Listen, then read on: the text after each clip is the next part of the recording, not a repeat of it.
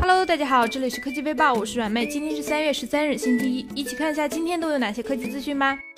在之前的 MWC 大展上，努比亚品牌联合创始人倪飞在接受中央电视台采访时，手中的一部原型机引起了很多网友的关注。虽然带着套套，但其配备的双摄和前置指纹，我们不难判断。今天，努比亚正式公布将于三月二十一日在深圳举办新品发布会，宣传海报也毫不隐晦地表达了双摄的卖点。另外，有网友也放出了该机的渲染图，前置指纹，后置双摄，难道这就是传说中的 Z 十三吗？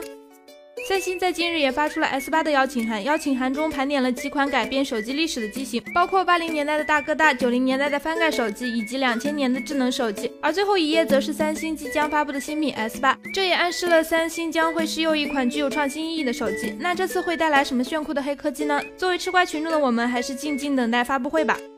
本月九日凌晨四点，冯先生被一声巨响惊醒，随后旁边的女儿也是发出了撕心裂肺的哭声。冯先生起身后，发现自己正在充电的手机爆炸了。更心痛的是，他的女儿面部被烧伤，可能会面临毁容的风险。最近消息，手机销售公司已经垫付了一万元的医疗费用。三星公司客服也回应，正在与用户沟通，查找问题的原因。据说小女孩由于嘴部烧伤，进食很困难，而且每晚都痛得睡不着觉。这样的情景着实让人心疼，希望相关的负责人能够尽快给予合理的回应。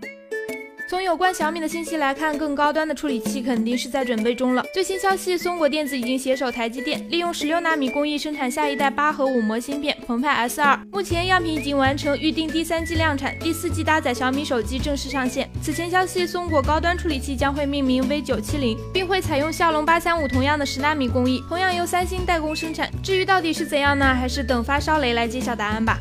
大学图书馆凭借冬暖夏凉、环境舒适、座位宽敞、免费包间等优势，一直是兵家必争之地。尤其是到了考试周或者是考研季，占座风云更是此起彼伏，火爆程度堪比春运。于是高校领导出了一招微信座位管理系统。据了解，如果你看到某个位置没有人，只需扫描桌子上的二维码计时，二十分钟内如果原使用者没有回来，就可以名正言顺的使用这个座位了。当然，如果你离开了二十分钟，另一位同学也同样拥有使用权。不得不说，姜还是老的辣呀。